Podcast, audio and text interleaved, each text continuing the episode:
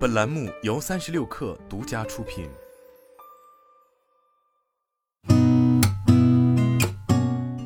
八点一刻，听互联网圈的新鲜事儿。今天是二零二二年八月二十四号，星期三，早上好，我是金盛。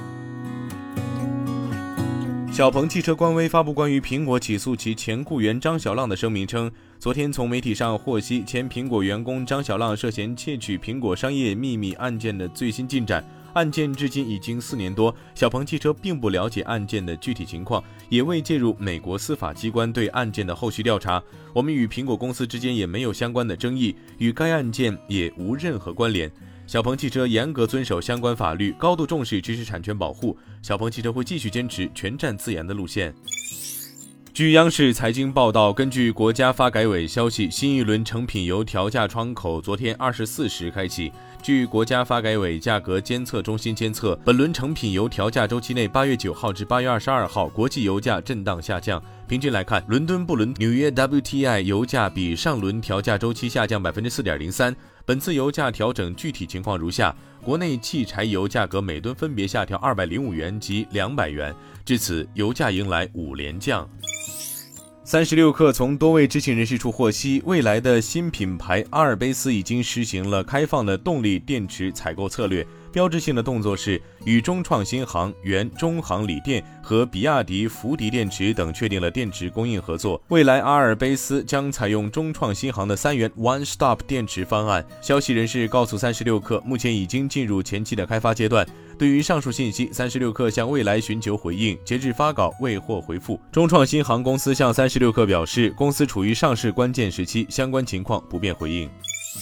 据第一财经报道，华为内部论坛二十二号下午上线了一篇关于整个公司的经营方针要从追求规模转向追求利润和现金流的文章。任正非在文内提到，面对全球消费能力下降的情况，华为应改变思路和经营方针，从追求规模转向追求利润和现金流，保证度过未来三年的危机，把活下来作为最主要纲领，边缘业务全线收缩和关闭，把寒气传递给每个人。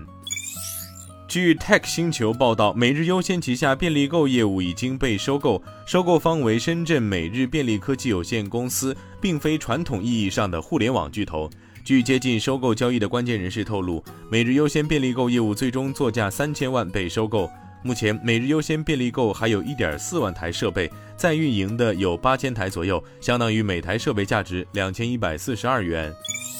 据上证报报道，中国人民银行于八月二十二号授权全国银行间同业拆借中心公布最新一期贷款市场报价利率，一年期 LPR 为百分之三点六五，较前值下调五个基点；五年期以上 LPR 为百分之四点三，较前值下调十五个基点。业内人士认为，此次 LPR 非对称下调显示政策深意，既体现了为实体经济降成本的政策初衷，又能避免企业利用贷款资金空转套利。同时，五年期以上 LPR 超预期下调，将为居民按揭贷款减负，提振刚需住房需求，再次释放稳地产信号。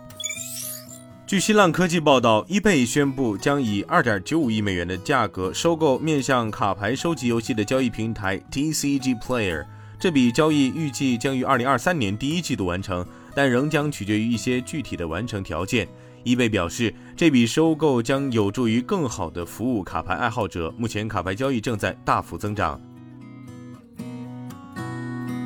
今天咱们就先聊到这儿，我是金盛，八点一刻，咱们明天见。